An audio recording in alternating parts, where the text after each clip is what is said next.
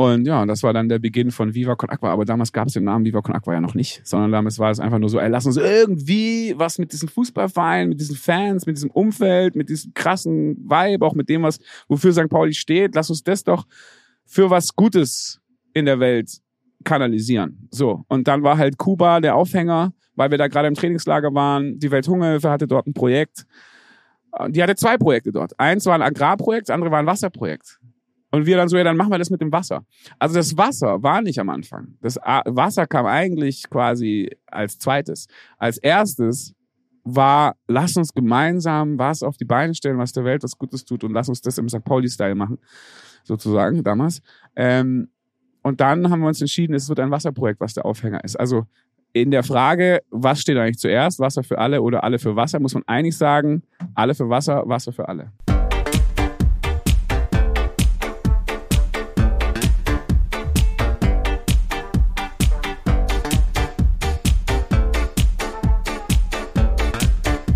Millantor Gallery. Moinsen und herzlich willkommen zum Millantor Gallery Podcast, co-produced by OMR Podstars aus dem Multimedia Van von Vartan Rocks.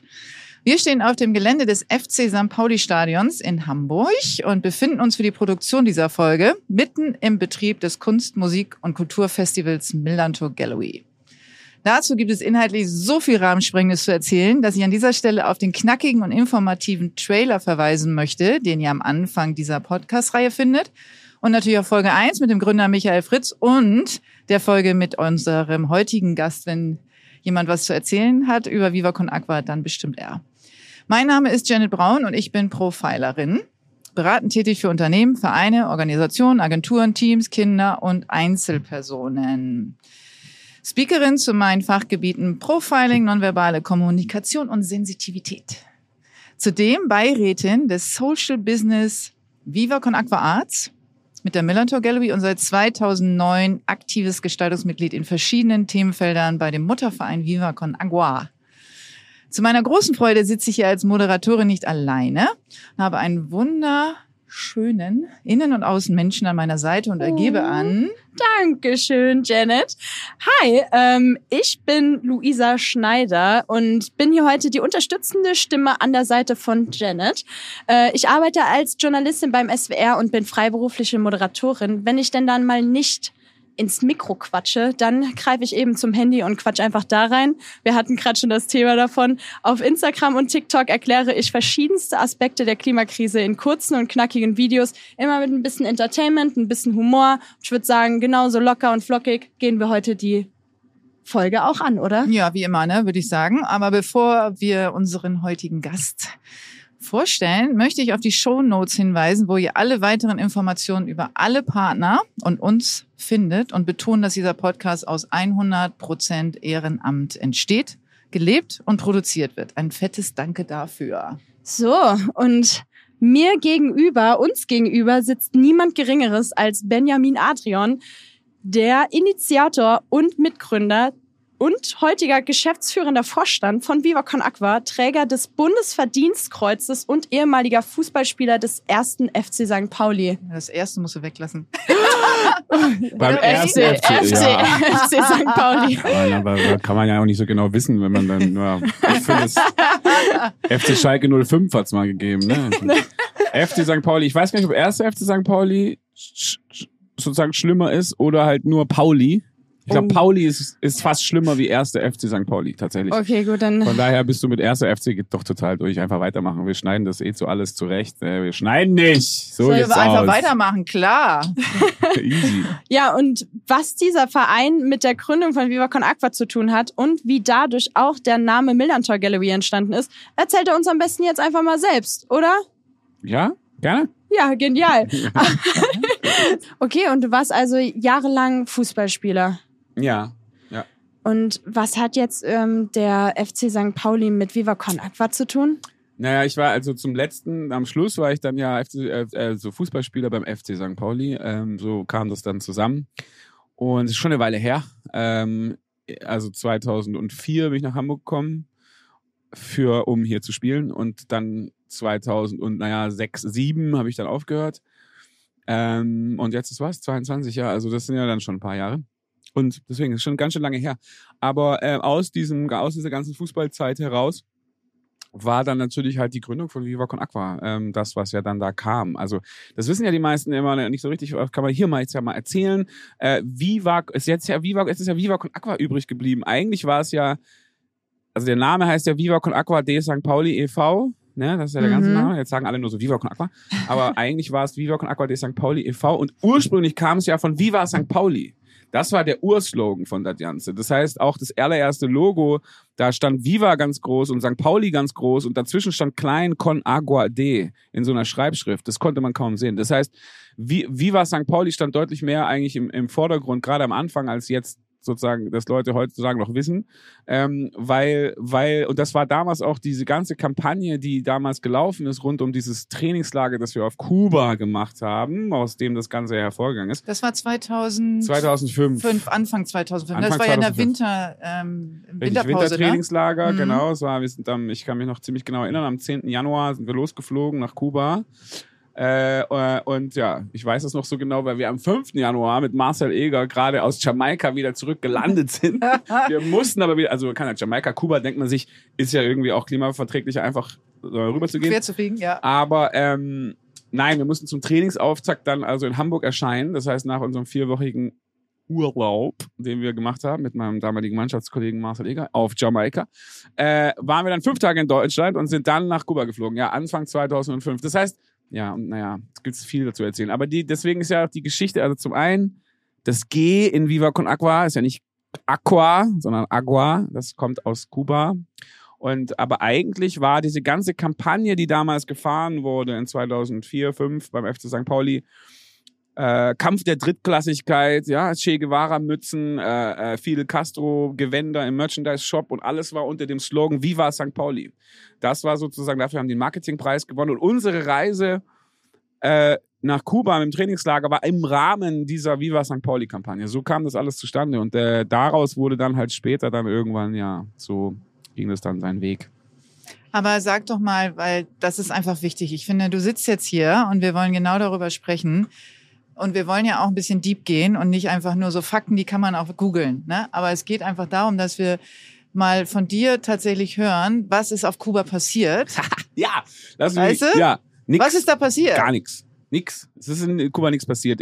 Die eigentliche Geschichte, also die Auslöser war nach Kuba. Der Auslöser war nach Kuba. Das kann man aber mittlerweile auch schon sehen. Ich zähle, das kann man auch schon jetzt im Internet finden. Aber, Aber es ist schöner, wenn du das Ja, erzählst. da, de, genau, ja, also gerne. Die äh, Ausgangsposition war dann eigentlich ja Rückkehr aus dem Trainingslager Kuba. Nachdem wir da gerade Jamaika und Kuba längere Zeit auch in der Karibik waren und so weiter. Und dann war es März und es war arschkalt und meine Füße haben wehgetan. Und auf dem Fußballplatz, wenn dir jemand mit den Stollen auf den Füßen tritt, bei den Minusgraden, das ist ätzend.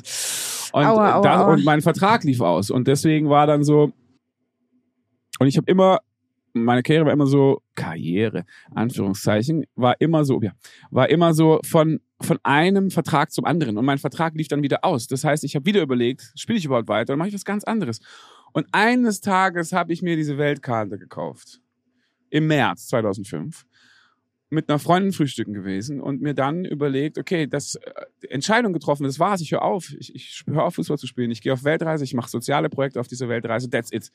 Befreiendes Gefühl, Weltkarte, geil, all around the world Ticket, wo kann man vielleicht da so nochmal ein letztes zusammengekratztes, erspartes da auf den Kopf hauen, einmal sozusagen so, ein- so ein- einmal um die Welt fliegen und über ein Jahr oder so und dann halt da soziale Projekte machen. Das war's. Entschieden. Und am Nachmittag habe ich das dann mit aufs Trainingsplatz genommen, diese Entscheidung, und habe es, glaube ich, Boller erzählt, Fabian Boll, und habe gesagt, hey, ich, das war's, ich höre auf. Und er so, oh, ah, ich habe mit Stani Holger Stanislawski damals Manager äh, gesprochen, der will aber, dass du noch weiterspielst nächstes Jahr. Und ich so, ja, mit mir hat noch keiner geredet. So, wenn er das wollen würde, dann muss er mal mit mir reden. Und dann hat er mich am selben Abend noch angerufen. Und am nächsten Morgen habe ich Stani getroffen. Das heißt, innerhalb von 24 Stunden war die Entscheidung getroffen, ich höre auf, Fußball zu spielen und ein neuer Vertrag von St. Pauli lag auf dem Tisch. Und das war das Dilemma in diesem, in diesem, an diesem Märztag in 2005 zu sagen, wie geht das jetzt denn bitte zusammen? Und dann quasi habe ich ein bisschen Zeit gebraucht zu überlegen, wie passt das zusammen und wollte dann schnell den Vertrag unterschreiben, weil ich dann dachte, hey, ich habe da so eine Idee, die, ich glaube, da könnte was draus werden. Ähm, und ja, das war dann der Beginn von Viva Con Aqua. Aber damals gab es den Namen Viva Con Aqua ja noch nicht, sondern damals war es einfach nur so, ey, lass uns irgendwie was mit diesen Fußballvereinen, mit diesen Fans, mit diesem Umfeld, mit diesem krassen Vibe, auch mit dem, was, wofür St. Pauli steht, lass uns das doch für was Gutes in der Welt kanalisieren. So. Und dann war halt Kuba der Aufhänger, weil wir da gerade im Trainingslager waren. Die Welthungerhilfe hatte dort ein Projekt. Die hatte zwei Projekte dort. Eins war ein Agrarprojekt, das andere war ein Wasserprojekt. Und wir dann so, ja, dann machen wir das mit dem Wasser.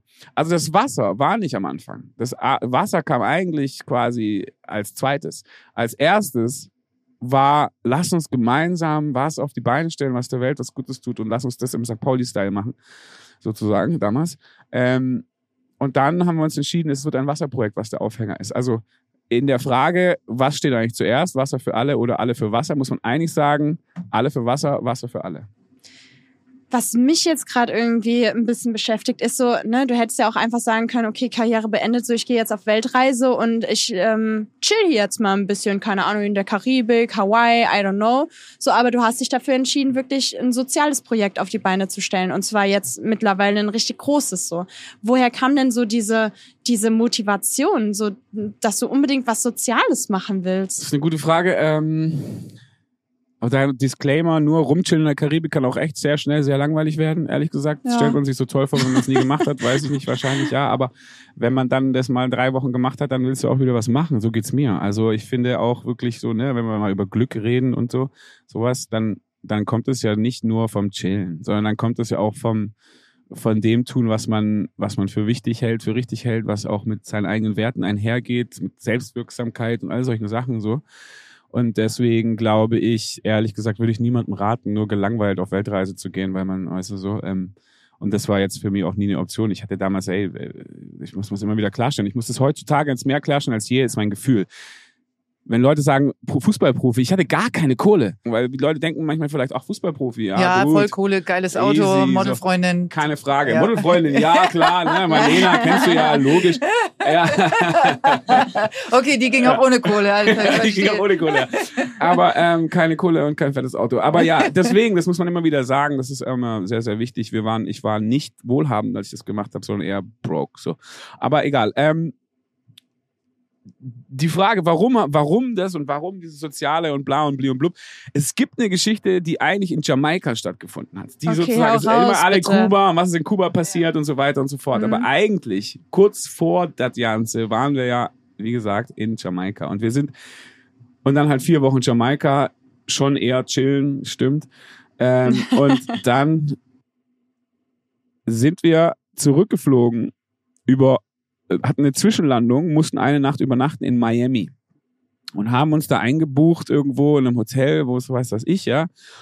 Äh, Nichts Besonderes, aber nicht so weit weg von diesem Miami Beach Strip so. Und dann waren wir halt nach vier Wochen Jamaika einen Abend aus in Miami Beach. So. In der westlichen Zivilisation. Und, man's, ähm, und das war so ein Schock damals. Das war so ein Schock, weil, also, es da eben genau das, also Schönheits-OP, soweit OPs auf der Straße, so weit das Auge reicht, noch nie so viel auf einem Haufen gesehen. Hand aufs Herz, hast du auch was machen lassen? ich sollte mal gucken, mal meine, meine, meine Deine Zähne oder was, abgebrochen, ja. Ja, also wenn, wenn ihr äh, Benny schon mal gesehen habt, so, ähm, wenn, wenn er breit grinst, dann ist da eine kleine Ecke vom Zähnchen weg, Ja, ja, vom ja. Schneidezahn. Ja, genau, das Ja, muss aber werden. Ich glaube, ich muss kann- nach Miami. äh, kann er gut mit Charme überspielen, Mhm. aber äh, wenn du so, also ich, ich habe tatsächlich, ich muss da gerade die ganze Zeit so doll nicken, Ja. weil ich habe nämlich genau das Gleiche gehabt. Ich war auf Jamaika und über Miami, Mhm. ne? Also und Echt, ne? Miami, es ist so schrecklich. Also diese, äh, man fühlt sich als Frau auch so komisch, wenn man da langläuft, weil alle Frauen haben irgendwas gemacht Ja. und diese diese diese Darstellung und so, ne? Und ich kann mir gut vorstellen, mit den Gedanken und diesen äh, auch äh, alternativen Gedanken, die man auch so hat und dieses äh, runtergefahren sein auf Jamaika und dann kommst du an in Miami, Miami Strip, wirklich, also es ist wirklich Schock. schlimm. Genau, aber Ja. erzähl du weiter. Ja, ja, nee, aber genau. Interessant, dass du die gleiche Dinge gemacht hast. Aber ja, da gibt's dann halt die, die Stretch-Limos, ne? Ja, ich habe ja. dann eine Hammer, also Hammer, Hummer, wie Hammer, das Ding heißt. Hammer, genau. Stretch-Limo, so solche Sachen da und so. Und wir waren auch in einem Club dann da. Und du kommst rein und es sieht aus wie eine geile Party in Berlin. Nur die Musik ist Katastrophen-Plastik-Sound. Ganz schlimm. Und die Leute drehen durch, als wäre es halt eine geile Underground-Party, aber der, der Sound Plastik und so, ne? Und äh, naja, und das war, und das war damals tatsächlich auch äh, etwas, wo zum Beispiel, also wo sich meine eigenen, vielleicht auch schon da mein eigenes Wertegerüst und so ein bisschen einfach gemeldet hat, zu sagen, so, ey, das ist so ein Fake was uns verkauft wird als erstrebenswert in dieser Welt, weißt du? Also der, der Wohlstand und der Reichtum und die Schönheit und all das und so weiter und so fort, das hat keinerlei fucking Inhalt manchmal.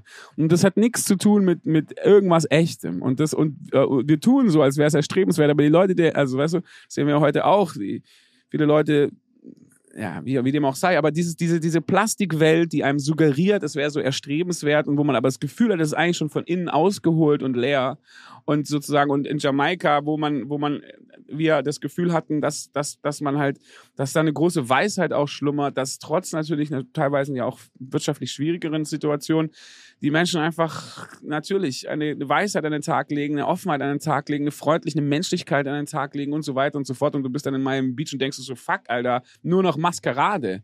So, und äh, das ist ehrlich gesagt ja eine Vorgeschichte, wenn man so will, zu, zu Viva Con Aqua, ähm, wo, wo, wo da schon immer klar war, so, ey, ich will halt auf jeden Fall, egal mit was ich mache in meinem Leben, äh, e, e, eher sozusagen diese Werteseite vertreten als diesen Plastikscheiß. Hm. So. Ähm, keine Ahnung. Ich hatte einmal, ich habe, als ich beim VfB Stuttgart gespielt habe, habe ich einmal mein, mein allererstes Auto, das ich von meinen Großeltern geschenkt bekommen habe, leider leider kaputt, ein alter Dreiergolf kaputt gefahren. Äh, total uh. schade, weil ich nicht aufgepasst habe. Und hab dann schnell ein Auto gebraucht und dann gab es über VfB Stuttgart so Leasing-Konditionen und so. Und dann habe hab ich mal so ein irgend so Opel damals, Autohaus, konnte mir ein Auto leasen und so. Und er hatte dann aber das, was ich nicht wollte, eigentlich hat er dann nicht und hat mir dann ein anderes gegeben, das sah irgendwie fancier aus und war ein, war ein Cabrio. Eigentlich hat er keinen Bock drauf, aber dann hatte ich den. Und da habe ich jetzt zum ersten Mal gemerkt, so es, und ich hatte ja keine Kohle, habe das irgendwie geliehen über diesen VfB Stuttgart Deal und what, what, what. Und da, ist, da habe ich schon gemerkt, es macht über, zum Beispiel Auto, es ist doch völliger Bullshit, was du für ein Auto fährst. Das kann alles bedeuten. Entweder der gehört deinem Vater oder der, den hast du gerade geschnort oder du sitzt nur einen Tag da drinnen oder du bist ein geiler Mensch und fährst es gerade oder du bist ein voller Honk und fährst es gerade. Aber das ist keine Auszeichnung oder so. Das, das war, für mich schon sowas sehr früh zu sagen, solche komische Statussymbole. I don't believe in the shit. Ja, und bist du ähm, dann ja, also du sagst, das ist so eigentlich die Vorgeschichte, ne? Aber der Kern ist ja, dass du gesagt hast, okay, du bleibst bei FC St. Pauli als Spieler noch eine Saison, aber nur sozusagen, wenn ein soziales Projekt gemeinsam entsteht. Und da gab es ja dann auch mit der Welthungerhilfe schon die erste Zusammenarbeit, ja, oder? Ja, richtig. Ja, die Welthungerhilfe dann eben. Das war dann die Recherche in dieser Übergangsphase nach diesem Märztag mit dieser diesem Dilemma, über das wir gerade gesprochen haben, war dann Recherche Welthungerhilfe. Alles klar, cool. Und dann äh, haben die gesagt, wir haben dieses Wasserprojekt und das finden wir gut. Äh, dann wollen wir das unterstützen. Und das war dann das Ding, zu sagen, äh, es gab, ich glaube, bei der Pimp My Fahrrad-Folge auf MTV damals, äh, haben wir das zum ersten Mal äh, sozusagen announced, dass da was kommen wird. Und ja, und das Ding war ja einfach so, hey, es ist eine Plattform, da kann jeder mitmachen. Hauptsache, es macht Freude. All Profit, offenes Netzwerk, All Profit. Das sagen wir ja heute immer noch. Und das war halt einfach das Ding damals. Ich war ja auch erst ein Dreivierteljahr in Hamburg. Und Michael Fritz war noch nicht in Hamburg und die anderen waren noch nicht in Hamburg und so. Das war ja ganz am Anfang. So, und ähm, deswegen war ja auch die Frage, wie kriegt man jetzt hier Leute zusammengetrommelt? Also meine Kumpels waren noch nicht in der Stadt und Gott sei Dank kamen die dann später, kommen wir ja vielleicht auch nochmal dazu, aber äh, ich kannte auch noch nicht so viele Leute. Also der erste Zettel war so, ein, war so runtergeschrieben, 18 Namen mit E-Mail-Adressen. Ähm, äh, wo ich gedacht habe, die könnte ich zusammentrommeln oder so. Ne? Und ja, der Verein hat halt dann gesagt, pass auf, es kann kein offizielles erstmal, oder ich würde dir raten, hat er damals der Teammanager gesagt, das nicht zu einem offiziellen Vereinsprojekt machen zu wollen, weil das heißt Mitgliederversammlung, das heißt offizielle Gremien, das heißt, aber du als Spieler des FC St. Pauli kannst es natürlich machen. Und die, der Verein und die Fans haben es natürlich von Anfang an auch wahnsinnig unterstützt. Also alle Seiten, so vom Verein in Innenleben äh, bis, bis zu den Ultras. Ähm, die, äh, und, aber die Idee war ja einfach, hey, offenes Netzwerk, oh, ist eine Plattform, jeder kann mitmachen und jede. Ähm, und Hauptsache ist All Profit. Und das finde ich halt, ja, und dann waren es ja die Leute, die das gefüllt haben. Es waren die Leute, die da mitgemacht haben. Es waren die Leute, die sich gemeldet haben. Die, die haben auch äh, dann uns bemüht, Aktionen auf die Beine zu stellen die allererste Aktion, die es gegeben hat, bevor wir im Knust die, äh, das erste Konzert gespielt haben in 2005, Shoutout ans Knust, ähm, war Remo Can aus der Schweiz. Das war ein Typ aus der Schweiz, der das auf der Website von St. Pauli gelesen hat und gesagt hat, damit kann ich mich identifizieren. Es war ja auch saure Gurkenzeit sportlich, war ja dritte Liga. Das heißt, äh, kurz nach der Retteraktion, der, St. der Verein lag ja eigentlich ich will nicht sagen ja, in Scherben. Ja, aber schon fast in Trümmern. Ne? Das war ja wirklich eine, eine, eine schwierige Phase vom FC St. Pauli damals. Also finanziell. Ne? Da gab es dann noch nicht das neue Stadion, da war noch das alte Stadion und es war also wirklich kurz vor Konkurs. Ne? War ge- gerettet, Ja. gerade Mhm. so gerettet Ja, ja, vielleicht, genau. ne? Mhm. mit, den, mit diesen Retter-T-Shirts, mit dem Spiel gegen FC, FC Bayern, das damals gegeben hat und so weiter.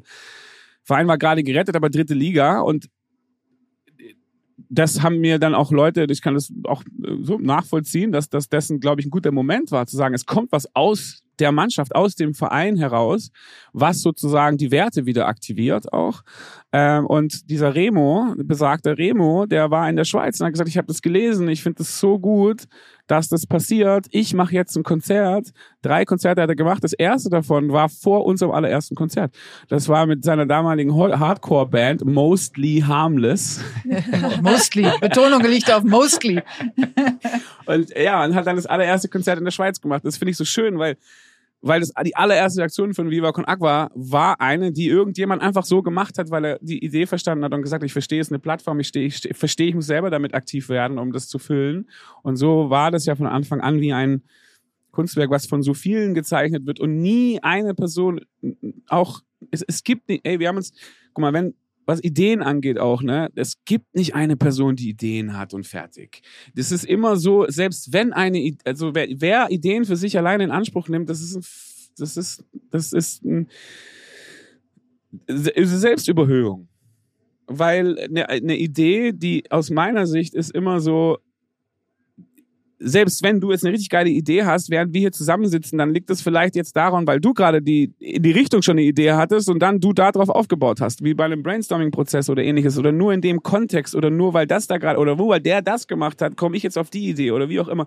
Das heißt, ich finde, das ist so wichtig, dass man dass man da äh, auch drauf guckt sozusagen. Ähm, Dazu sage ich kurzer Einwurf immer ähm, zu solchen Situationen, also genau in dem Kontext. Ähm, die Ideen passieren an gleicher Stelle zur gleichen Zeit an ganz vielen unterschiedlichen Orten, entstehen die sozusagen. Und es gibt aber immer einen oder eine, die es als erstes ausspricht. Aber es ist nicht so, als äh, wäre man die einzige Person, die diese Idee hat. Ne? Ja. Es ist tatsächlich nur der oder die erst als erstes handelt oder als erstes ausspricht. So, ja. so, sehe ich das auch. Ideen kommen immer aus so einer Art Ökosystem raus sozusagen und da sind ganz viele Sachen und mussten da erstmal so zusammenkommen, damit diese Idee entsteht. Und ich finde immer, wenn jemand dann sagt, "Das war meine Idee, äh, dann finde ich das schon ein bisschen spooky. Und dann Wie ist sind wir eigentlich, jetzt auf das gekommen? eigentlich, eigentlich äh, haben wir, wir kamen ja von der Fakeness vom, vom Miami Beach quasi. Über äh, die Gründung. Genau, und zwar, ich meine, du wolltest ja dann eigentlich, ich sag mal, diese Fakeness übergehen. Du wolltest endlich mal was Richtiges, was Echtes, was Authentisches schaffen und irgendwo halt natürlich dann auch was zurückgeben. Ne? Aber ich sag mal, so mit dieser, mit diesen Statussymbolen und das, was du jetzt so ein bisschen als Fake betitelt hast, ne, das ist ja alles, das wird ja alles eigentlich nur gemacht, um eigentlich Anerkennung zu bekommen von der Gesellschaft, ne? Machst du nicht zum Beispiel Viva Con Aqua auch ein bisschen so aus einer Anerkennung heraus, ja, maybe? Ja, natürlich, doch, auf jeden Ja? Fall. Also, ja, also klar, es spielt es eine Rolle. Ja, also Mhm. ist es sozusagen etwas, was ich selber auch so reflektiere, so mäßig, ne, zu sagen, so ja, warte mal, aber wie, inwiefern ist das Grü also so das Gründen von Viva Con Aqua in sich schon ein narzisstischer Move, Ja, ja. sozusagen. Aber geht's So- überhaupt ganz ohne Narzissmus, frage ich mich manchmal so. Ich finde man, also ich finde, man sollte auf jeden Fall sozusagen Mitgefühl mit Narzissten haben, weil wir alle Wir alle mehr sind oder so- weniger so Narzissten Teil. sind Mhm. und so und es auch gesund ist in gewissen auch Phasen des Lebens, gerade ja, also eine gewisse das eigene Ego auch zu schützen dadurch und so weiter und so fort. Aber ab, absolut, also ich plädiere für für für Mitgefühl mit Narzissten definitiv. Appell Wenn, wenn, da, wenn, wenn das nicht narzisstisch ist, dann weiß ich auch nicht. Selber. Aber ähm, also äh, ich finde so, er ist voll der Narzisst, es geht gar nicht, wo du denkst so, ja, come on, aber es ist irgendwie so, also Ich plädiere sowieso für mehr, mehr Mitgefühl auf der fucking Welt, Mann. Wir haben einen Krieg in Europa. Wir sollten nicht wegen jeden Kleinigkeiten aufeinander losgehen, weißt du? Und man sollten sich gegenseitig, sollte man sich Fehler verzeihen und so weiter und solche Sachen. Und man sollte nicht die ganze Zeit sagen, du bist scheiße, weil und alles drum und dran. Das sollte man weniger machen, nicht mehr, grundsätzlich.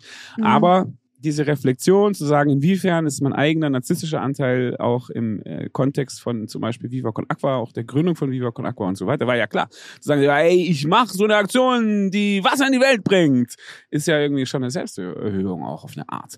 Und gleichzeitig, weiß ich nicht, es war, wie gesagt, es war weniger das Wasser in die Welt, als lass doch alle gemeinsam was Gutes machen. So. Ähm, von daher, keine Ahnung. Mir war es immer wichtig, das heißt ja auch nicht Viva Con Atrion, ne? Ja, ja. So, ähm, es war halt immer so angelegt, dass es halt, dass es wichtiger ist, was, also ich habe mal, ich habe mal mein äh, eine meiner Freunde und Mentoren äh, gefragt, äh, du kennst den ja auch, Michael Fuchs, äh, gefragt, muss ich eigentlich Social Media machen? Oder kann ich es einfach lassen? Ich will das nicht machen. So, ich finde, das ist eine schwierige Sache für unsere Gesellschaft. Ich will das eigentlich nicht machen und ich habe nicht das Gefühl, dass ich eine geile E- Energie habe, sich da so darzustellen und überhaupt, es geht doch da um Narzissmus. Es fördert doch den Narzissmus. Wenn wir über Social Media reden, dann ist es doch eine fucking Narzissmus-Produktionsmaschine. So. Ja, und deswegen ist die Frage, warum muss man das überhaupt machen? Und die Frage habe ich ihm gestellt. Er hat leider gesagt, ja, nee, musst du schon. So. Ja, da kommen wir nicht mehr drum rum. Ja, eben, du bist mittlerweile gezwungen, so, das ja. zu machen.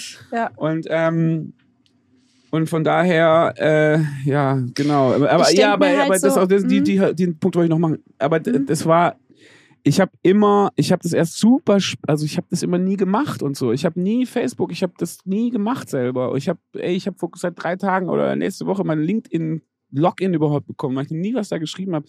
Instagram ist, tut mir weh ein bisschen so und gleichzeitig, ähm, das war, das heißt, es war für mich immer so zu sagen, ja, ich gehe gerne in die Öffentlichkeit oder sowas, aber das ist immer dann halt für Viva Con Aqua oder man hat es halt immer, hey, Viva Con Aqua ist, ist das, was, was ich zeigen will. Es ist nicht Benjamin Adrian, was ich zeigen will. So und das, das war immer sehr wichtig in der und ist auch immer noch wichtig zu sagen, hey, Viva Con Aqua ist so viel mehr als jede einzelne Person dahinter und man muss aufpassen, dass keine Privatperson ever das in Anspruch nimmt für sich alleine. Und wenn immer das jemand macht, bitte Kopf ab.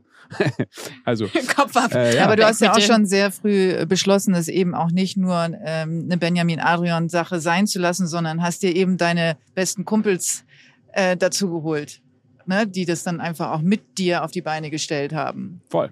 Ja, das ist äh, das Schöne daran, dass, äh, dass es natürlich ähm, eine, ein Freundeskreis auch ist, ähm, der, der sich seit über jetzt, ja, wir haben unser 25-jähriges, glaube ich, verpasst, äh, aber ver, ver, ver, Verschlafen. verbummelt.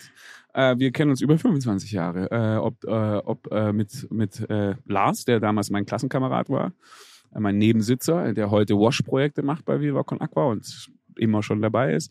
Mit Tobias natürlich, ähm, der auch mein Alter ist und ein guter Freund war, nicht bei uns auf der Schule. Und mit Michael Fritz natürlich, der äh, der damals ein bisschen jünger war wie wir in der Schule. Er war ja noch ein, zwei Klassen unter uns und war halt immer so der Freche auf dem Raucherhof, so. Der damals halt immer schon. Kann ich äh, mir überhaupt nicht ja, der vorstellen. damals halt schon so die Qualitäten hatte, hatte er heute immer noch hat, einfach äh, eine gewisse Respektlosigkeit äh, allem und äh, allen Regeln und aber auch allen Menschen gegenüber, einer, also meistens positiven Art und Weise und äh, diese diese diese äh, liebevolle Aufdringlichkeit und alles was dazugehört, das war er halt schon mit 14.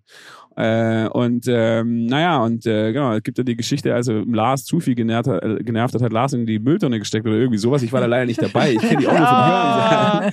Aber ähm, wie dem auch sei, also dieser, genau, es gibt also im Kern sozusagen, ist es ein Freundeskreis, Lutz Saumseil, muss man ja auch eigentlich ein bisschen mit dazu erzählen. Also es gibt so, ein, so eine Gang von ganz, ganz früher, aber auch da darf man es ja auf die nicht reduzieren. Der Verein, die Vereinsgründung, da waren, glaube ich, dann Lars und Tobi zum Beispiel noch nicht in Hamburg. Micha war dann mittlerweile da. Äh, und dann waren da ja aber ganz viele andere, die diesen Verein gegründet haben. Elf, also, wer- ne, waren's? Ja, oder, Glaub, oder gar hm. noch mehr. Ja, also elf? ich glaube, ja, Micha hat gesagt, es waren elf. Ich glaube, es müssten mehr gewesen ja, sein. Aber das aber ist man auch egal. Mal, Auf jeden ja. Fall waren es mehr als Es vier. ist total wichtig, dass Mhm. man diese, dass man da, also auch weil heutzutage wird ja schnell gesagt, Gründer, Co-Gründer, what, what, wird alle Sachen durch, das ist so viel zusammen und man weiß nicht mehr genau, wie es war. Im Nachhinein muss man auch aufpassen, dass die Geschichte nicht anders erzählt wird, als sie in Wirklichkeit gewesen ist. Bist du dir sicher, dass du deine Geschichte richtig erzählst? Ja, ich, ich, ich zum Beispiel diese Gründungsmitgliederinnen, die auf dieser Versammlung waren, äh, die sozusagen müsste man mal wieder hier in den Podcast holen. Ja, ja. Da Mhm. müsste man mal genau hingucken, wer war da eigentlich von Anfang an dabei? Ob das ein Matthias Rüsch, ob das ein John Brömstrup, ob das all diese Leute, die Ja. jetzt da draußen niemand kennt. Was ja für sich spricht, weil die Leute, da waren so viele, die, die man jetzt auch hier wieder trifft, das ist ja so schön, äh, nach all den Jahren, die, die, die das am Anfang gemacht haben. Nicht als jetzt, die als alle das toll finden, sagen, ich will auch was machen, sondern am Anfang das gemacht haben und die aber nie sich in die Öffentlichkeit gestellt haben, sondern immer einfach nur gesagt, ich mache das sowieso nur für die Sache. Es geht überhaupt nicht um mich. Ähm, und davon gibt es halt super viele auch bei Viva Con Aqua und deswegen ist dieses Viva Con Aqua Plattform-Ding immer so viel mehr als Einzelperson. Ja, und wir haben das immer gemacht. Wir haben das mit der Stiftung, Viva Con Aqua Stiftung und es ist jetzt schon auch ein bisschen mit der Villa Viva und so dann in Stein gemeißelt im wahrsten Sinne des Wortes. Wir haben das immer gemacht, um zu sagen, das geht eigentlich über uns hinaus, apropos Narzissmus. Äh, aber eigentlich bauen wir hier etwas, was, was für die Sache steht und auch wenn wir tot sind, soll es noch für die Sache stehen. Es muss nicht mehr an unsere Namen erinnern, aber das soll noch immer die Sache supporten. Also, dass, äh, dass es über Einzelpersonen hinausgeht, war schon immer eine Idee, Mhm. die wir damit eigentlich verfolgen. Und du hast ja jetzt eigentlich schon angesprochen, so das ist jetzt ein Projekt, das geht wahrscheinlich über euren Tod hinaus. Heißt, es ist eigentlich so ein Lebensprojekt irgendwo.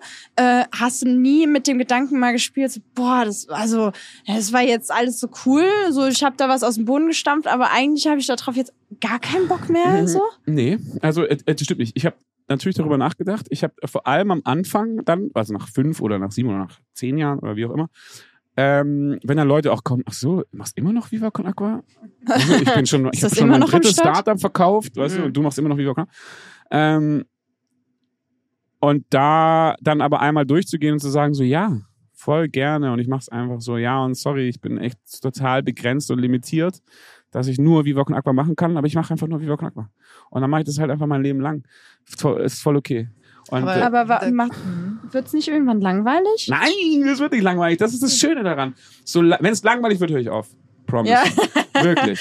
Dann höre ich wirklich sofort auf. Aber das Ding ist ja, wir können ja also mitgestalten, was es ist. Das ist ganz schön.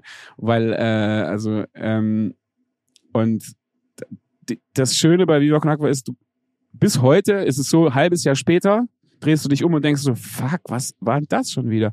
Ich war gestern auf der Baustelle von der Villa Viva und wir bereiten das seit sechs, sieben Jahren, das sechs Jahre das Projekt vor. Und jetzt ist da zum ersten Mal so eine Betonstütze, die auf diesem nach oben geht. Es ist zum ersten Mal was, was nach oben geht, aus Beton gegossen. Ich habe noch nie in meinem Leben ein Haus gebaut oder so ähnlich. Und es ist zum allerersten Mal, wo du denkst, fuck, das war doch bis jetzt immer nur so ein Blatt Papier oder so eine PDF. Und plötzlich steht da was. Und jetzt ist da so ein Haus und solche Boom. Sachen. Und das ist e- emotional und, und auch spannend. So, da bin ich gestern mit dem Generalunternehmer und er sagt, ja, hier kommen noch die Legierungen und hier kommt noch das was, was ich nicht alles und die hast nicht gesehen Wände und ich so, ich kenne all diese Worte nicht. Du fang von vorne an, so ich weiß nix. Und das heißt, man lernt auch immer viel und naja, und jetzt auch mit Südafrika ja auch seit zweieinhalb Jahren und so. Super aufregend. Ja, ich habe irgendwie immer das Gefühl, es kommt immer, immer, immer was Neues mit an den Start. So, äh, ich glaube, ihr macht es euch ja auch selber nicht, nicht langweilig. Das ist der so, ihr- Schwabe in uns, immer weiter, so immer ehrlich, weiter. ehrlich, scharfe, scharfe Häuslebauer, ne? Sag ich da nur. Ja, aber das Aber ist ja halt- genau aber- das, äh, genau dieser ähm, Selbstzweck auch. Und wenn wir dann auch ein bisschen noch mal den Narzissmus mit reinnehmen, das ist tatsächlich für alle dann auch dieser Motor, dabei zu bleiben, weil man immer wieder was Neues gestalten kann, weil es ist ja alles offen. Ja, es steht, alle Türen und Toren stehen offen und dann ergibt sich plötzlich so ein Grundstück und dann ergibt sich Aus dem Off. aus wir haben dem nie Off, geplant, genau. ein das Haus ist, zu genau, bauen. das war ja nie geplant. Und dann ergibt sich das. Und dann äh, plötzlich wird die Villa Viva geplant, plötzlich kommt Südafrika um die Ecke, ja, wo du ja jetzt auch lebst, in Kapstadt. Und da gibt's jetzt plötzlich auch eine kleine Villa Viva. die erste. Ja, genau. Und äh, bevor die, die ursprüngliche erste eigentlich fertig ist, ist die zweite schon, die Schon erste da. geworden. Und, ja, also das ist so, Ja. das Ja, ist sogar so, dass, dass sich dann teilweise äh, das alles überholt. Ja, Mhm. und wir haben ja jetzt auch, dann haben wir über Viva Con Aqua Music und ähm, also das äh, Gaming jetzt und also es ist ja permanent jetzt und jetzt übrigens dieser Podcast ist Ja, auch wieder was ganz Neues. was Neues. Auch wieder ein Ja, ganz es neues Es gibt immer wieder neue Sachen. Ich hatte zum genau. ersten Mal allerdings, sorry, Ja, nee, ich bin fertig. äh, Aber wir fertig, kennen uns Punkt. schon so gut, deswegen weiß ich schon, wie ähm, ich hatte zum ersten Mal in den letzten Wochen also zwei andere Gefühle. Erstens, also jetzt auch in dieser ganzen Causa, ich wir wissen jetzt in der Galerie, wissen wir ja zeitlicher Zusammenhang auch mit der Jan Böhmermann, äh, Finn Böhmermann und Jan Kliemann, die beiden, ähm, die, die, die uns natürlich ja auch hier äh, sozusagen emotional in eine Achterbahn geschickt haben. Voll. Ähm, Ja. Und zwei Sachen sind für mich, ähm, also zum einen dieses Gefühl, okay, es wird mir persönlich jetzt wichtiger, auch zu sagen, Moment mal Leute, also wir haben jetzt, wenn wir sagen, Viva Con Aqua ist größer als alle anderen, dann muss man jetzt auch mal kurz festhalten, Viva Con Aqua ist sozusagen größer als Benjamin Adrian äh, und Benjamin Adrian ist nicht Viva Con Aqua eins zu eins und es gibt Sachen, die ich jetzt mal sagen muss für mich, das heißt aber nicht, dass ich sofort für Viva Con Aqua spreche.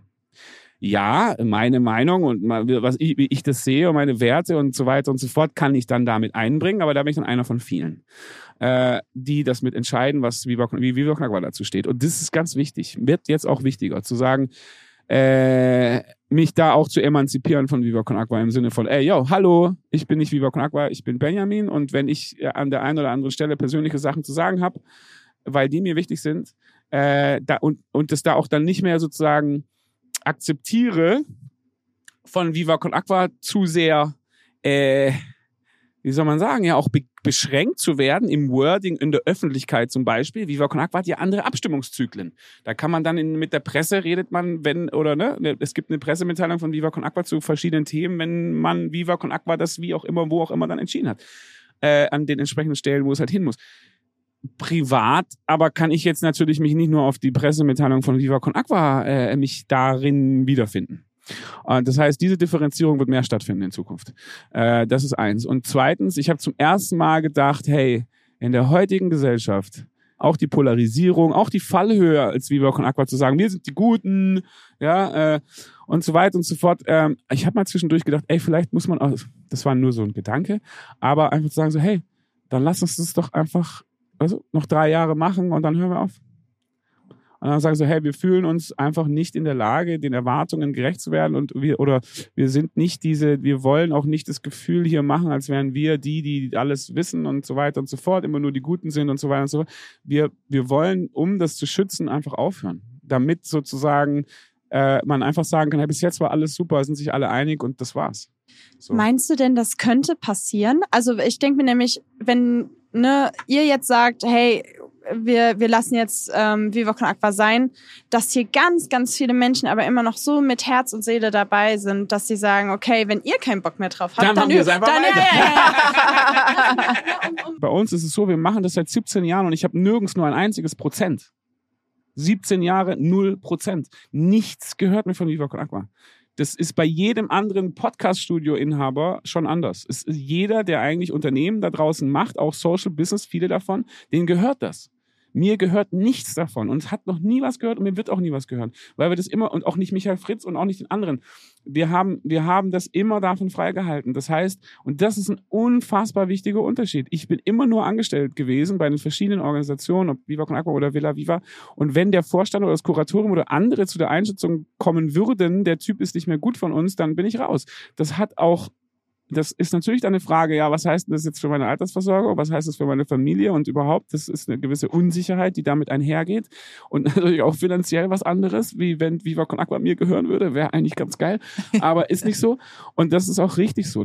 Und bei uns ist es so, es läuft immer zusammen bei Vereinen und auch bei Stiftungen mit Kuratorien, mit Beiräten, mit, mit, mit Mitgliedern und alles, was dazugehört. Sehr repräsentativ, ja vor allem der Verein auch wahnsinnig mit 100 so und so viel Mitgliedern, Vertreterinnen aus allen Städten und so weiter.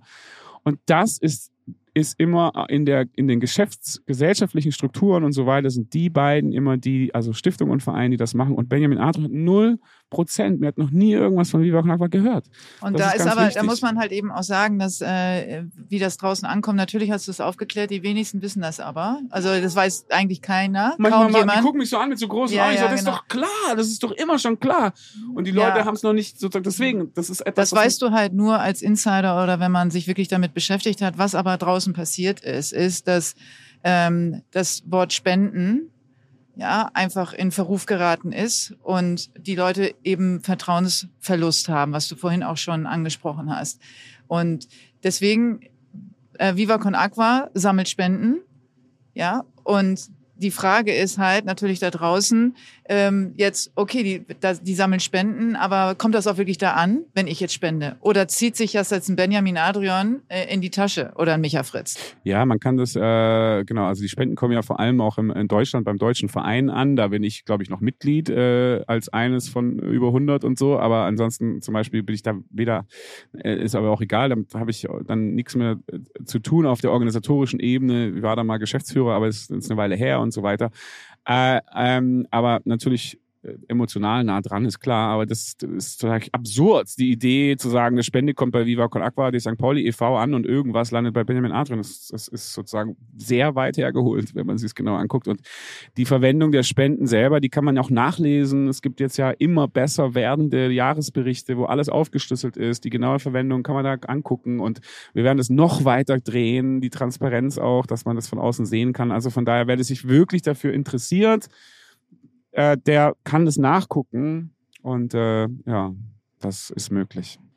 Nochmal zurück zu meiner Anfangsfrage eigentlich. Ist sie Also, etwa immer noch nicht Ja, beantwortet? die wurde, ja, die wurde, die wurde, die wurde nicht beantwortet, sondern wir haben halt einen Frechheit. kleinen Bogen geschlagen. Und zwar war ja eigentlich meine Frage, wenn zum Beispiel jetzt ein paar also wenn ein paar Leute jetzt sagen von Viva Con Aqua, hey, ich habe da echt gar keinen Bock mehr drauf. So ja. lass, lass, lass Viva Con Aqua jetzt mal sein.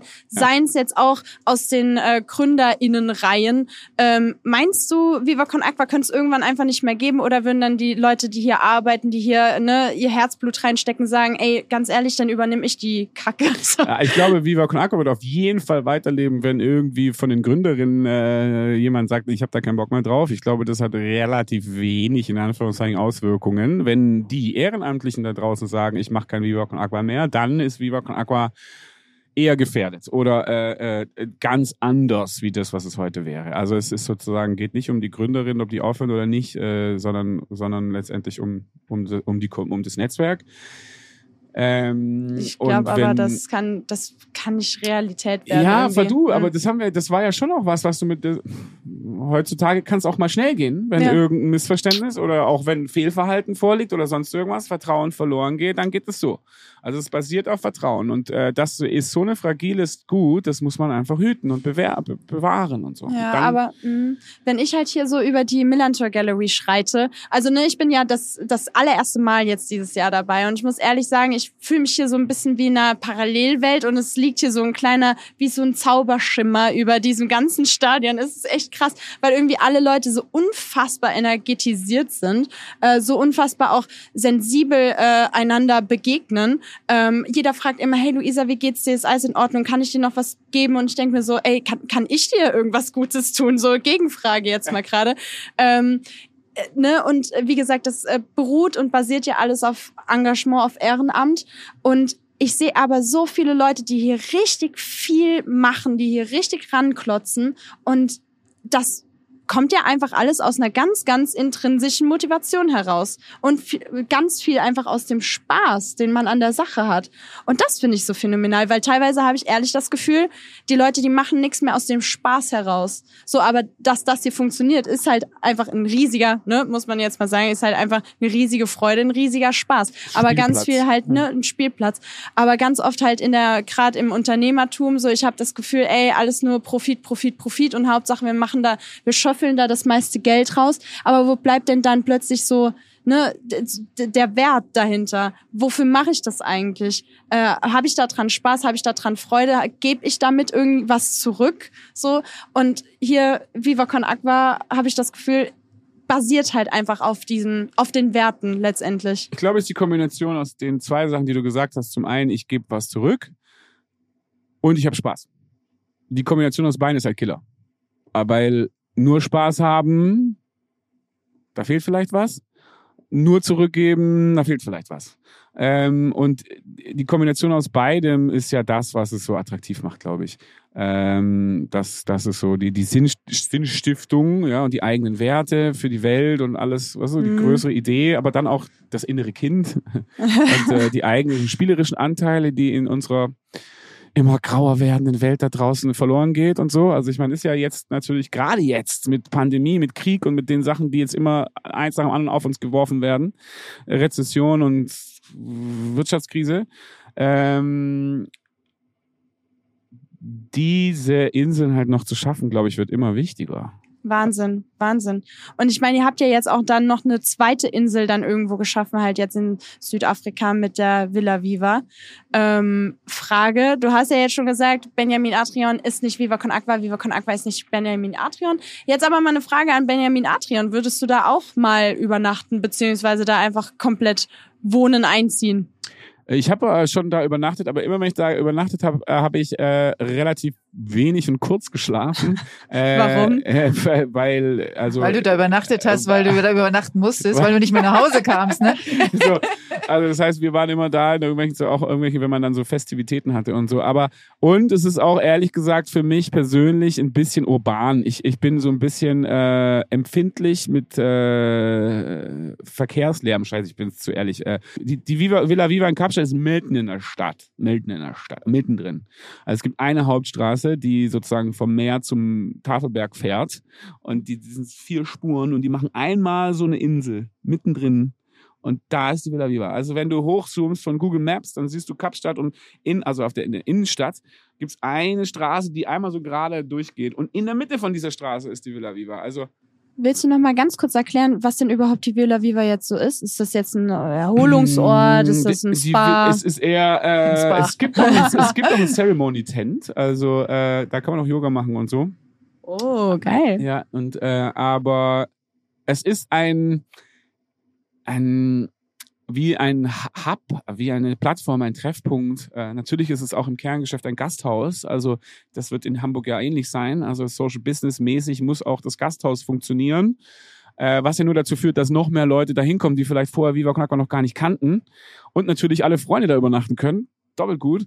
Und, äh, und ansonsten gibt's da halt äh, ganz viel, da gibt's uns das Büro ist auch da von Viva Con Aqua Südafrika und alle Partnerinnen kommen da immer hin und da gibt's dann auch alle Veranstaltungen rund um Viva Con Aqua Südafrika. Es gibt da natürlich Events, ganz viele, wo internationale und auch viele nationale äh, Künstlerinnen, südafrikanische Künstlerinnen und Talente vorbeikommen. Ich glaube, nachher um in einer Viertelstunde spielt äh, Sounds of the South aus Kapstadt zum Beispiel. Ähm, und einfach eine Fläche, wo, wo man, wo man alle zusammenbringen kann. Also das war ja dann so ein bisschen das Ding in Kapstadt zu merken, so, okay, wir wollen jetzt hier Viva Con Aqua machen, das ist ein langer Weg. Weil in Hamburg hatten wir den FC St. Pauli als Plattform, in Kapstadt kennen uns kein Schwein.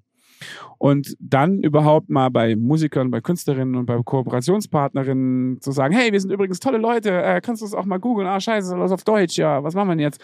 Ähm, und das ist ein weiter Weg. Und dann halt zu sagen, mit einer Villa Viva gerade auch in Kapstadt hast du halt einen Ort, wo alle zusammenkommen können und wo, von wo aus es losgehen kann.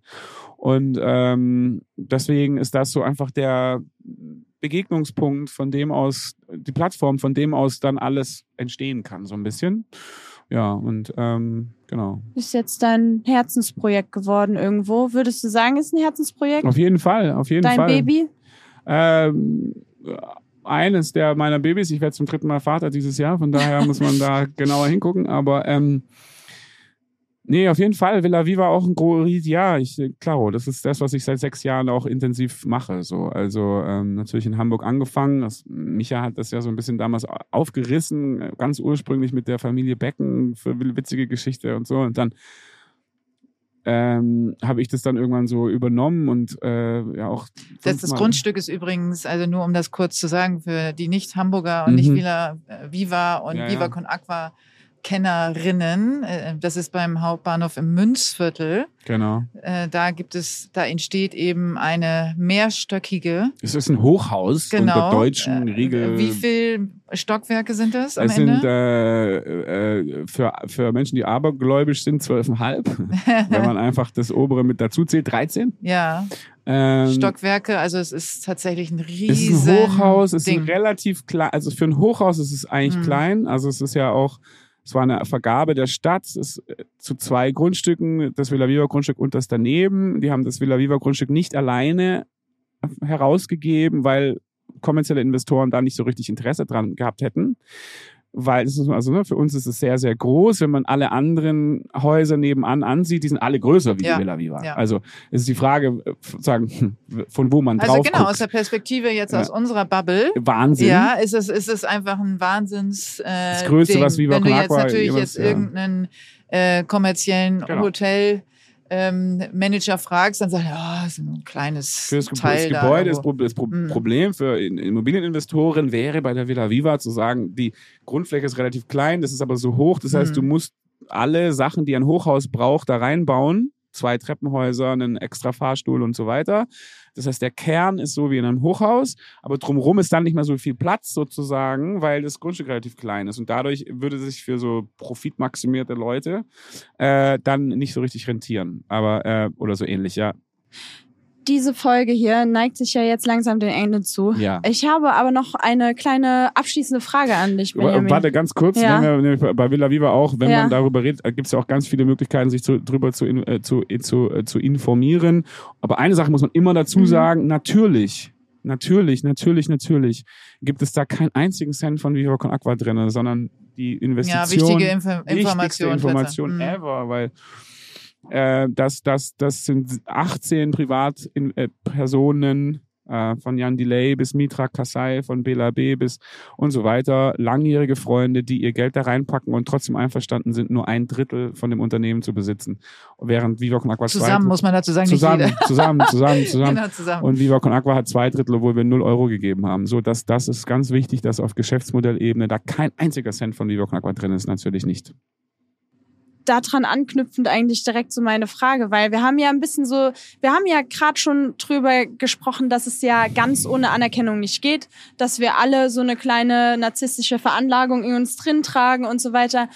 Ja, und ich sag mal, wenn es ja ohne Anerkennung nicht geht, ich sag mal, wenn, ne, wir, wir, wir schätzen gerade einfach dicke Autos, ähm, viel Geld, ne, einen geilen Job und so weiter. Was, was bräuchte denn eigentlich gerade viel mehr Anerkennung aus deiner Perspektive?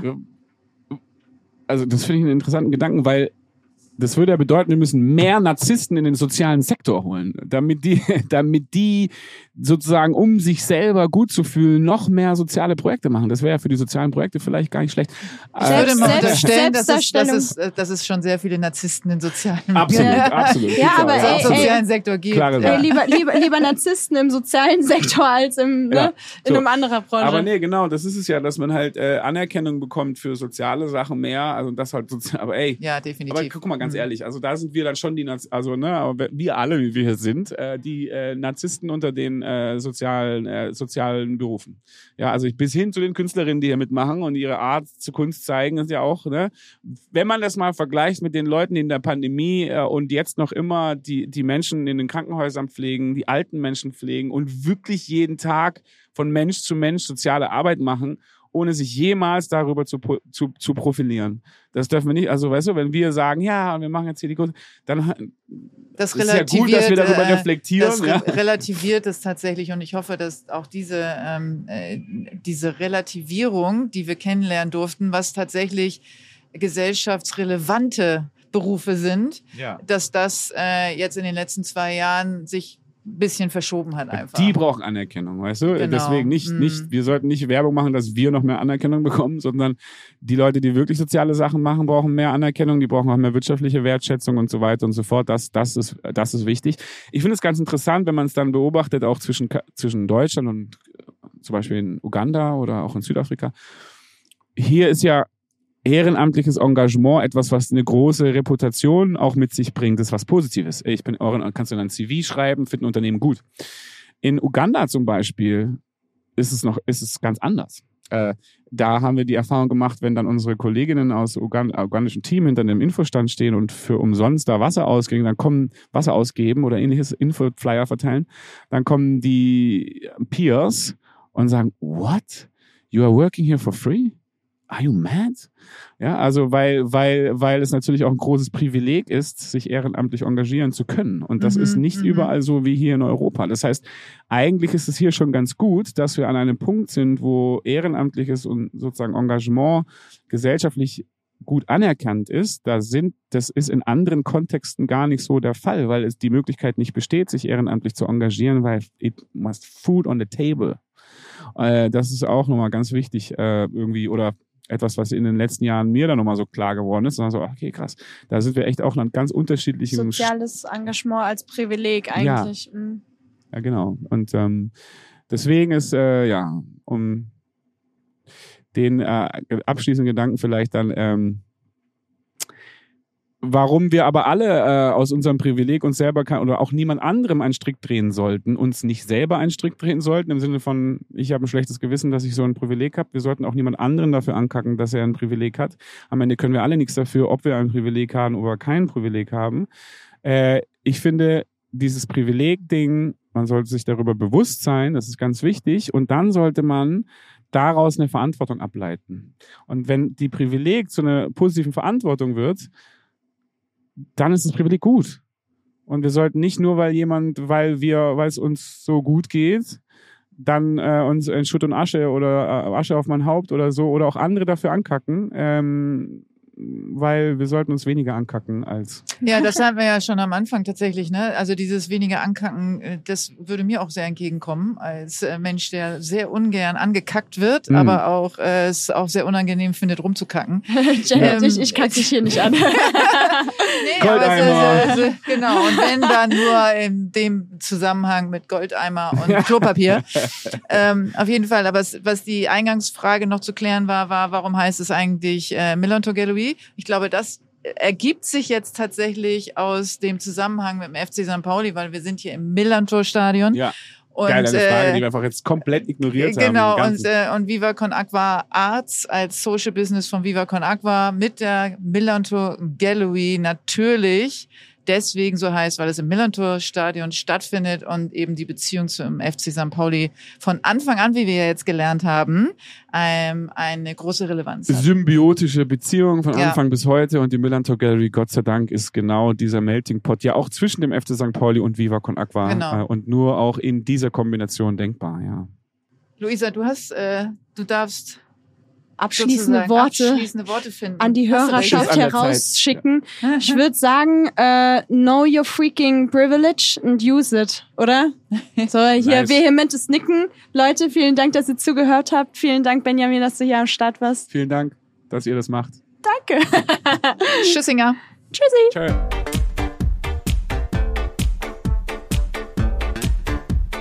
Millantor Gallery. Dieser Podcast wird produziert von Podstars bei OMR.